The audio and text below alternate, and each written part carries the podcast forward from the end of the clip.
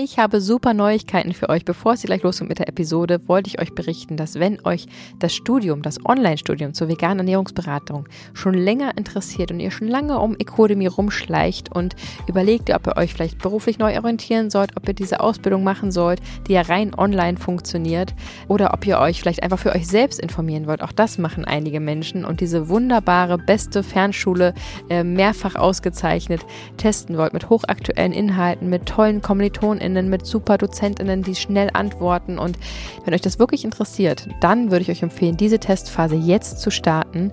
Denn bis zum 7.4. haben wir einen unglaublichen Rabattcode, den wir so noch nie hatten. 30% mit vegan gesund 30 spart ihr auf die gesamte Ausbildung. Also jetzt mit dem Code anmelden, zwei Wochen testen und dann entspannt entscheiden, ob ihr dabei bleiben wollt. Vollzeit, Teilzeit, wie auch immer ihr das dann einstellen möchtet. Und ja, ich hoffe, diese Nachricht freut euch. ecodemy.de ist die Webseite, findet ihr wie immer auch in unseren Show Notes. Und Vegan Gesund 30 ist der 30% Gutschein für euren Start in die neue Zukunft. Und für alle, die jetzt sagen, Moment, ich muss erstmal selber vegan werden oder habe selber noch so viele Fragen zu diesem Thema, dann ist vielleicht unser Online-Kurs einfach gemeinsam vegan für euch die richtige Alternative. Denn dort bekommt ihr alle Informationen, die ihr für eure private Umsetzung gebrauchen könnt. Äh, ganz einfach in Videos, die wir für euch aufgenommen haben, serviert und dazu passend natürlich die wunderbare Gemeinschaftsgruppe, eine WhatsApp-Gruppe, die sehr, sehr aktiv ist, sich auch persönlich trifft und wo man einfach einen richtig schönen, friedlichen Hafen hat für all seine Themen und Austausch und neue Freunde zu finden und nicht mehr ganz so alleine zu sein, vielleicht mit dem Lebensstil manchmal. So oder so wünsche ich euch jetzt ganz viel Spaß beim Zuhören ja, Umbau reicht einfach nicht. Den Tieren geht's immer noch schlecht. Die Klima-Umweltfolgen sind immer noch da. Natürlich erhöht sich dann der Preis. Natürlich senken sich dann die Tierzahlen. Ne, wir wollen doch, dass auch in Zukunft gutes Fleisch aus Deutschland kommt. Jedes Jahr fließen in Deutschland über 13 Milliarden Euro an öffentlichen Geldern in die Tierwirtschaft. Das ist einfach ein sehr, sehr großer wirtschaftlicher Faktor für die deutsche Landwirtschaft. Wenn wirklich diese Menschen Bio essen würden, dann sähe die Welt wirklich anders aus.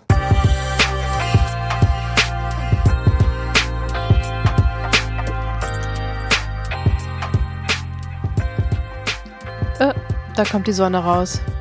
Super. Ich glaube, so langsam kommt der Frühling. Ich habe heute zu der Großen im Bett gesagt, als wir gekuschelt haben am Samstagmorgen, ähm, sobald die Fliegen und Mücken wieder kommen, heißt es, dass Frühling ist, weil sie meint, dass sie darauf keine Lust hat. Aber ich habe gesagt, das ist ganz wichtig und das kündigt einfach den Frühling an. Yes. Und jetzt war hier heute echt die erste Fliege in unserer Wohnung und die Sonne scheint und wir haben die ersten Primeln und Narzissen auf dem Balkon ähm, schon mal gepflanzt zum Rausschauen.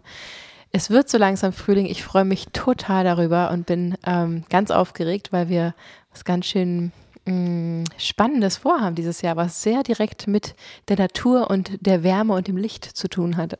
Möchtest du es gerne raushauen? Nö. Okay. Spoiler. Spoiler. Vielleicht nächstes Mal könnte man Okay. das mal in Ruhe erklären. Wir wünschen euch einen schönen Sonntag, wenn ihr heute direkt äh, hört und heißen euch herzlich willkommen zu Vegan Gesund mit Grund. Der Podcast. Sein Name ist Fabi. Und ihr Name ist Juju. Und das ist gar kein Spoiler, weil du hast ja nicht gesagt, was passiert. Also es ist genau Naja, kein Spoiler. Doch, ich habe ich habe ja gesagt, dass was mit der Wärme zu tun hat und der Natur. Ja, aber das ist ja kein Spoiler. Spoiler wäre, wenn du gesagt hättest, dass Piep passiert. Ja, okay. Auf jeden Fall haben wir euch mal später in was zu erzählen. Aber diese Podcast-Episode wird so vollgepackt sein mit super spannenden Informationen, dass es einfach den Rahmen sprengen würde. Von daher starten wir direkt rein. Wir bedanken uns vorab bei dem Sponsor Ecodemy, denn wir haben wie immer die Gelegenheit, euch die 10% für den Studiengang der veganen Ernährungsberaterin oder des veganen Ernährungsberaters anzubieten. Das sind bis zu 400 Euro, die ihr einfach sparen könnt für den Start in eure neue Zukunft. Ähm, als ausgebildete ErnährungsberaterInnen könnt ihr nämlich jede Menge Tätigkeiten nachkommen, von ich pepp jetzt meine Familie auf und meine eigene Gesundheit, bis zu ich starte eine Selbstständigkeit, ich lasse mich irgendwo fest anstellen. Dieser Job ist immer mehr gefragt und ich freue mich und kann mir kaum eine sinnvollere Kooperation vorstellen, als Menschen zu ermuntern, sich mit der Ernährung und der veganen Ernährung auseinanderzusetzen und dann sogar so viel Fachwissen zu haben, dass man sogar andere Menschen damit inspirieren kann. Das ist eine sehr, sehr, sehr sinnvolle Sache und ähm, genau, wenn es euch interessiert, dann checkt doch gerne unten unseren 10% Rabattgutschein aus und wir freuen uns total, wenn ihr euch ähm, zu mir gesellt sozusagen, denn ich mache das ja auch gerade. Voll. Zu uns gesellt hat sich auch eine neue Bewertung. Und zwar steht hier, einfach sympathisch, viele Informationen, ganz alltagsnah zum Hören und zum Mitnehmen für jeden Tag. Kurz und knapp. kurz und knapp. Mehr braucht es gar nicht. Vielen, vielen Dank, Danke. dass du dir die Minute genommen hast, uns äh, zu bewerten. In dem Fall hat die Person offensichtlich die Podcast-App vom iPhone aus. Da kann man einfach äh, Podcast eingeben, die iPhone-App runterladen und dann uns auf, ähm, wie heißt es, auf Apple Apple, Podcast, Podcast, genau. ähm, die fünf Sterne am liebsten geben und eine kurze Bewertung schreiben oder auch nur die fünf Sterne geben. Genau. Das geht auch bei Spotify und hilft uns enorm in die Sichtbarkeit zu kommen, noch mehr Menschen zu erreichen mit unserer Message und ähm, das würde uns die Welt bedeuten. Vielleicht machst du das gleich direkt nebenbei, wenn dir dieser Podcast gefällt und dir schon mal geholfen hat, dann würde uns das ähm, sehr, sehr freuen. Total. Heute kommt der vierte von fünf Teilen, den wir mit Friederike Schmitz aufgenommen haben. Es geht um ihr Buch, das heißt Anders satt, wie der Ausstieg aus der Teeindustrie gelingt.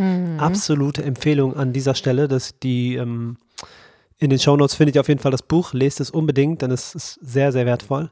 Heute geht es um Kapitel 7, das heißt gerechte Transformation, die Produktion umstellen. Und da erwarten euch so viele verrückte Geschichten. Ihr werdet erfahren, warum Schlachthöfe vom Erneuerbaren Energiegesetz ausgenommen sind und warum es ermäßigte Mehrwertsteuer auf tierische Produkte immer noch gibt. Ganz verrückt. Ich finde es einfach toll, wie Dr. Friederike Schmitz das immer wieder schafft, auf diese Missstände hinzuweisen mit so einer Beharrlichkeit und dennoch irgendwie mit so einer Freundlichkeit. Also es ist ja nicht ähm, einfach nur passiv-aggressiv und so hingerotzt, sondern es wird immer ganz klar ähm, auf einen Missstand hingewiesen und dann hat sie aber auch fast immer eine Lösung parat und das, dadurch gibt es so viel Zukunft und Hoffnung, weil sie hat ja wirklich, ähm, wie der Ausstieg gelingt, sagt ja der Titel schon, ähm, immer wieder Ideen und Ansätze darüber, wie es auch ähm, funktionieren kann und das ist ja oftmals einfach das Problem, dass entweder ähm, nur angeprangert wird und nur gemeckert wird oder äh, eben direkt aufgegeben wird und man gar nichts macht. Ähm, aber Dr. Friedrich Schmitz schafft es eben, das zu vereinen und deswegen ist es so wichtig und wertvoll, dieses Buch, weil man ganz, Voll. ganz viel lernt und direkt Hoffnung und ähm, Handlungsanweisung sozusagen mitbekommt. Genau, Einfach toll. so sieht's aus. Deswegen viel Spaß bei dem vierten Teil und wir hören uns nochmal später. Friederike, in deinem Buch Anders satt, wie der Ausstieg aus der Tierindustrie gelingt, hast du ja im siebten Kapitel eben genau das behandelt, nämlich wie die aktuellen Problematiken sind und wie wir den Ausstieg schaffen können. Besonders fasziniert hat mich da die Geschichte von Johannes Gräf. Das ist ja ein ehemaliger Schweinemastbetriebsinhaber. Er hat 100 Hektar Ackerland ähm, übernommen und hat einen ganz erstaunlichen Wandel hingelegt. Du hast ihn besucht und vielleicht kannst du uns ein bisschen bei seiner Geschichte mitnehmen. Also der, genau, Johannes Gräf hat den äh, Hof von seinen Eltern äh, übernommen. Da war er eben ein Schweinemastbetrieb äh, mit Ackerbau und ähm, hat den dann auch eine Zeit lang so weiter betrieben. Dann auch irgendwann äh, mit seiner Frau Maike, die da jetzt auch äh, lebt, ähm, mit ihm zusammen. Und hat dann aber die Schweinemast, die eigene Schweinemast schon aufgegeben ähm, vor ein paar Jahren, ich glaube so 2015, 16, 2016, genau. Ähm, und das war eher noch so aus finanziellen Gründen. Das äh, lohnte sich nicht so richtig. Es war auch und, und auch so Arbeitsbelastung. Also es war ähm, sehr anstrengend, kaum Urlaub und äh, oder gar kein Urlaub und Ja, ein äh, auch so ne? Frustration, dass es, ne, dass das Produkt, was er da hergestellt hat, ähm, also das Schweinefleisch letztlich äh, ihn eigentlich auch nicht, also hat ihn nicht zufrieden gemacht. Das war halt so die typische Billigproduktion irgendwie. Und ja, es hat er sich, aber hat er sich einfach nicht mehr mit ident- identifiziert, aber gar nicht unbedingt so aus jetzt Mitleid mit den Tieren oder ethischen Gründen, sondern einfach, ja, es hat für ihn nicht mehr gepasst. Und dann hat er ein paar Jahre einfach nur den Ackerbau gemacht und mittlerweile machen die zusammen, also Maike und Johannes, ähm, einen Betrieb, äh, nennt sich die Krachmachermühle. Und das ist echt so eine ganz interessante Mischung. Also die haben so einen Anteil Lebenshof, wo also ein paar gerettete Tiere leben Ja. ähm, und haben aber auch noch ganz viel äh, normalen Ackerbau quasi, wobei der Johannes eben jetzt versucht, da auch ähm, verstärkt eben Nahrungsmittel für Menschen anzubauen.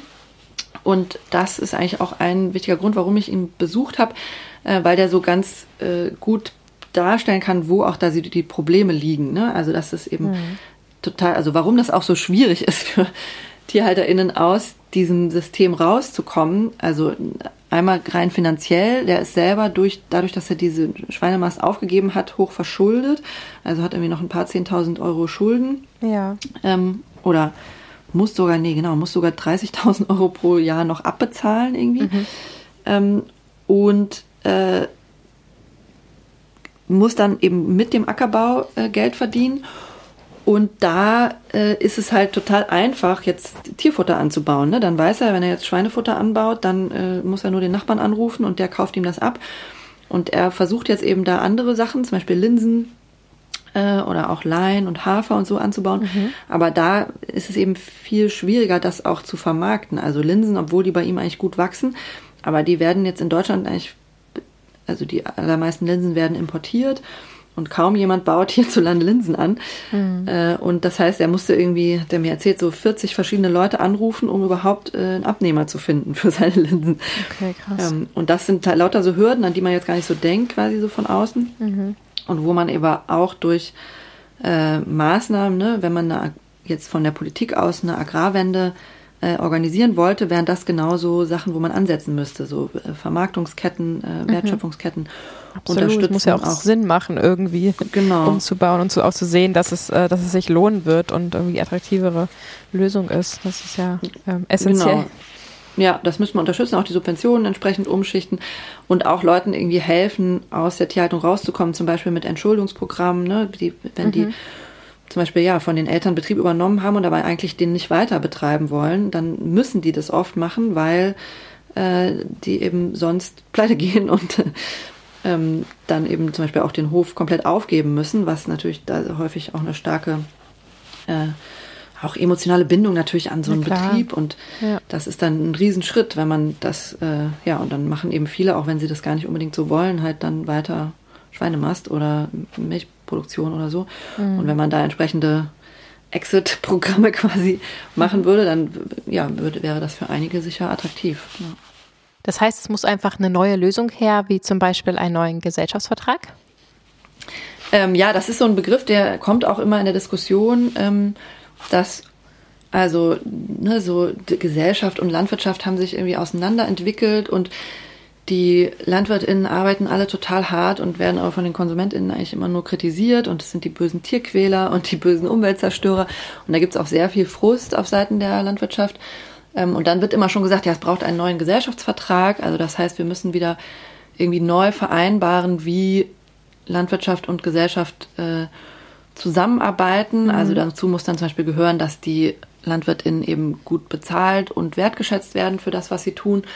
Ähm, und das finde ich auch eine grundsätzlich gute Idee und ich denke auch, dass Landwirtinnen äh, gut, äh, also ein gutes Auskommen haben sollten und ähm, wertgeschätzt werden sollten, aber eben auch quasi unter den Bedingungen, die auch Sinn machen. Also das heißt ohne Tierindustrie letztlich äh, und eben für die umweltverträgliche und äh, tierfreundliche Produktion von Nahrungsmitteln.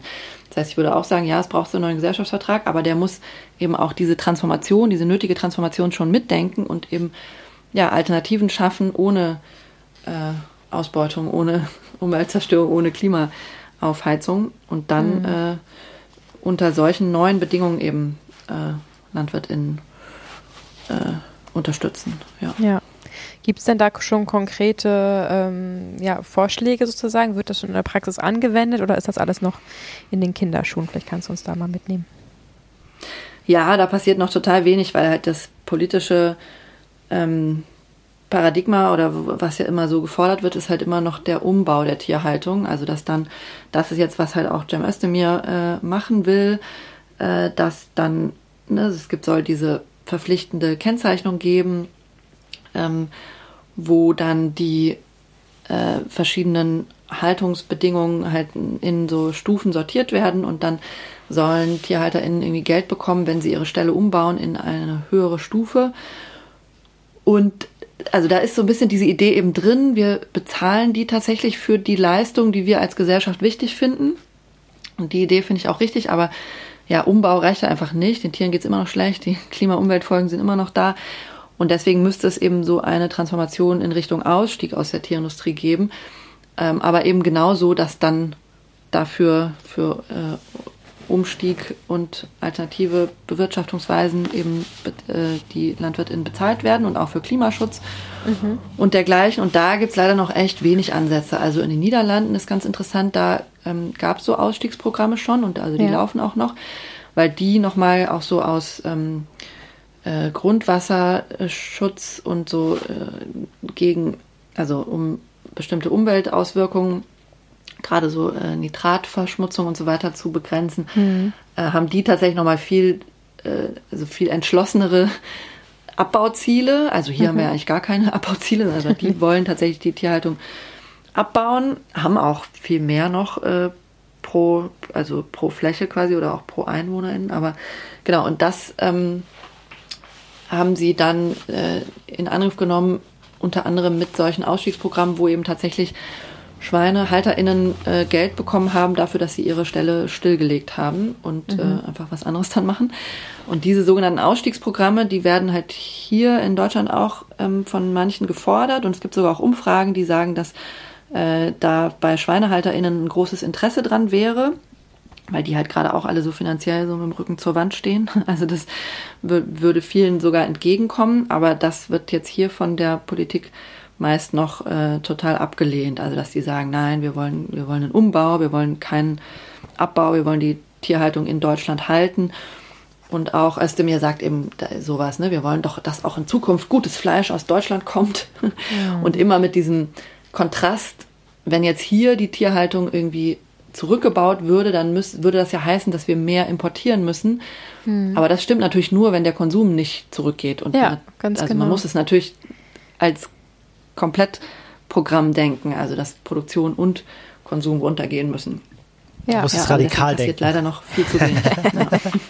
Genau, naja klar, und letztendlich ähm, kann man natürlich nicht nur das eine runterschrauben und dann wird es eben exportiert, sondern natürlich hat der Staat auch genau. Möglichkeiten genau. und Mittel, da auch ähm, in, in, Kampagnen, Aufklärungsarbeit ähm, dafür zu sorgen, dass eben parallel auch der äh, Konsum weiter sinkt und das dann eben am Ende dann doch stimmig ist. Also das ist ja irgendwie dann auch zu kurz ja, gedacht zu sagen, ähm, ja, dann wird es halt exportiert. Nee, wenn man irgendwie genug aufklärt und genug ähm, ja, Menschen hilft, die Augen zu öffnen, dann wird sich das automatisch auch irgendwie parallel parallel ähm, abbauen. Das wäre ja wirklich, wirklich wünschenswert.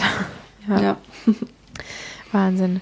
Ähm, ich zitiere mal kurz. Jedes Jahr fließen in Deutschland über 13 Milliarden Euro an öffentlichen Geldern auf direkten oder indirekten Weg in die Tierwirtschaft. Äh, an dieser Studie hast du ja selber mitgearbeitet, die 2021 rauskam. Mhm. Und ja. Ähm, ja. das ist natürlich unfassbare äh, Mengen, die da fließen. Wo geht denn das ganze Geld hin? ja, also das ist tatsächlich ein bisschen kompliziert, weil es eben nicht nur diese direkten Subventionen sind. Also ja, es sind schon ein paar, einige Millionen, die also auch in Stallbauförderung und solche auch so Tierwohlprogramme sogenannte fließen. Ähm, aber dann ein paar Milliarden sind eben diese EU-Subventionen, die sind dann vor allem so Flächen, also ein großer Teil davon äh, Flächenprämien, also dass man einfach, ne, sobald man ein Stück Land bewirtschaftet, bekommt man ja einen Betrag äh, pro Jahr, pro Hektar. Ähm, und das haben wir dann eben so aufgeteilt für die Studie, dass im mhm. Schnitt 60 Prozent der Flächen der Tierhaltung dienen und deswegen kann man eben 60 Prozent dieser flächengebundenen Subventionen auch der Tierhaltung zuschlagen. Also es ist die meisten dieser 13 Milliarden Euro sind, äh, also der größte Teil sind nicht äh, Gelder, die quasi gezielt die Tierhaltung unterstützen, sondern es sind welche, die irgendwie in die Landwirtschaft fließen, aber weil dann eben die Tierhaltung so eine wichtige Rolle spielt in der Landwirtschaft, fließen sie eben dann faktisch in die Tierhaltung, also zum Beispiel mhm. in Futterbauflächen.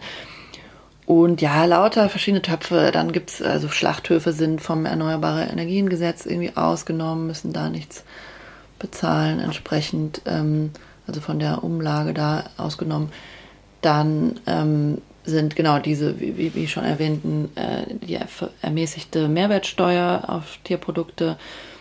Ähm, dann ist auch so ein Topf, paar Milliarden, ist die äh, Agrarsozialpolitik. Das ist was, was vom ähm, Landwirtschaftsministerium äh, quasi ausgeschüttet wird, die unterstützt so ja LandwirtInnen, die bessert irgendwie Renten und Sozialbezüge auf.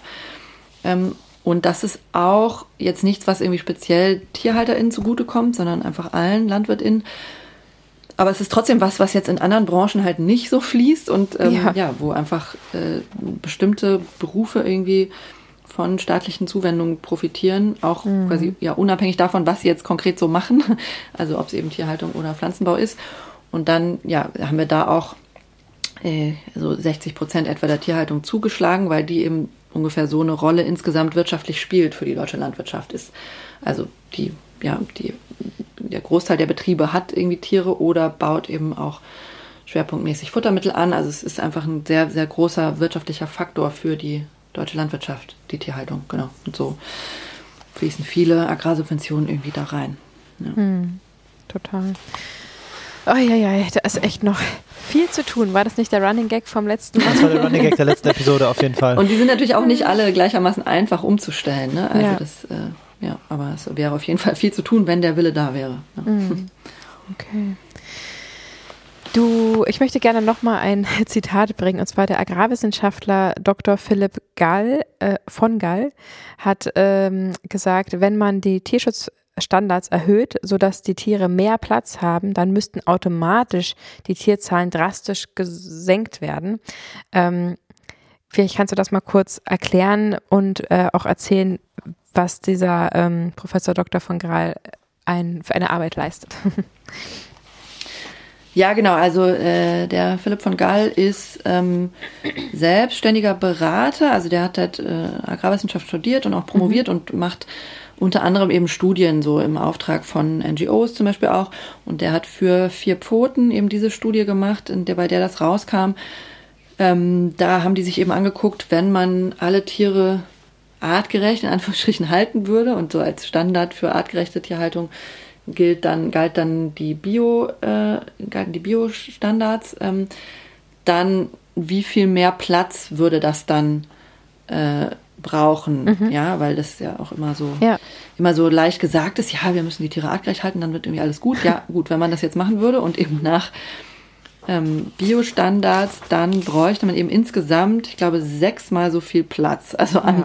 Stallflächen und an Außenflächen, also weil die dann alle, alle so, wenn auch jeweils total gering, aber trotzdem alle ein bisschen Auslauf bekommen müssten. Ja.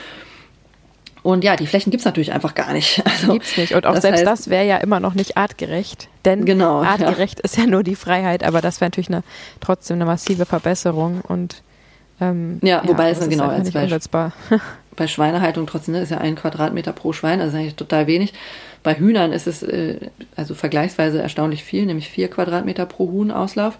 Ja. Ähm, bei Bio. Was aber dann bei Bio, genau, was aber dann ja, da kann man auch wieder viel zu sagen. Ne? Das nutzen die dann häufig nicht, weil das dann so riesige Flächen sind und ohne Bäume und so. Genau. Aber ja. ähm, genau, das wären sehr große Flächen, die ja, nochmal ganz abgesehen von den Futtermittelflächen, die man bräuchte. Ne? Wenn man jetzt das Futter noch bio anbauen wollte, mhm. dann äh, bräuchte man da auch nochmal mehr, weil die Erträge geringer sind.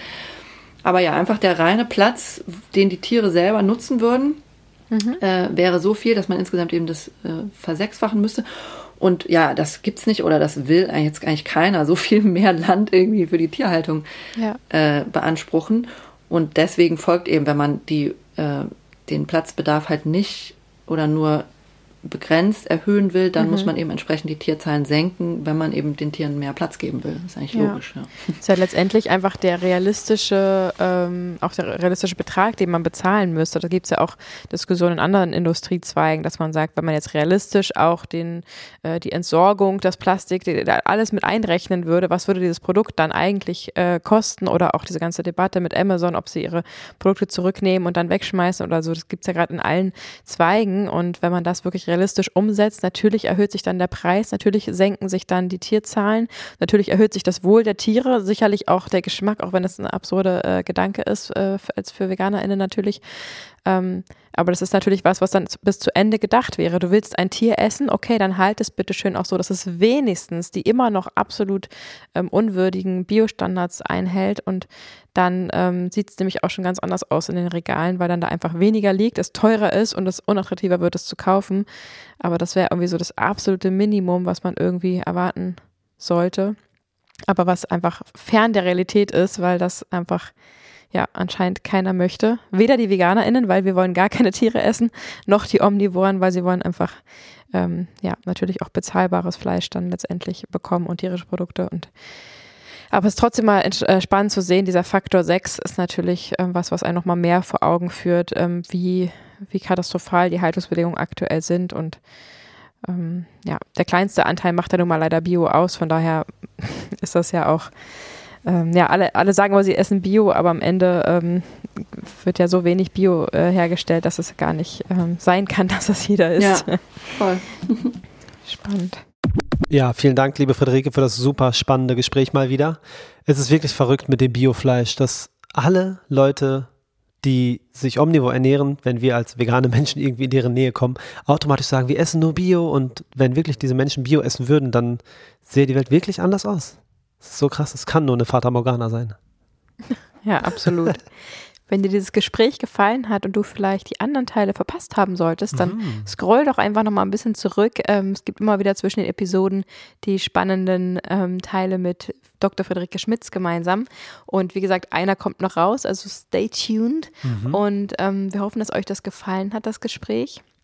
Wir machen uns jetzt an ein Rezept.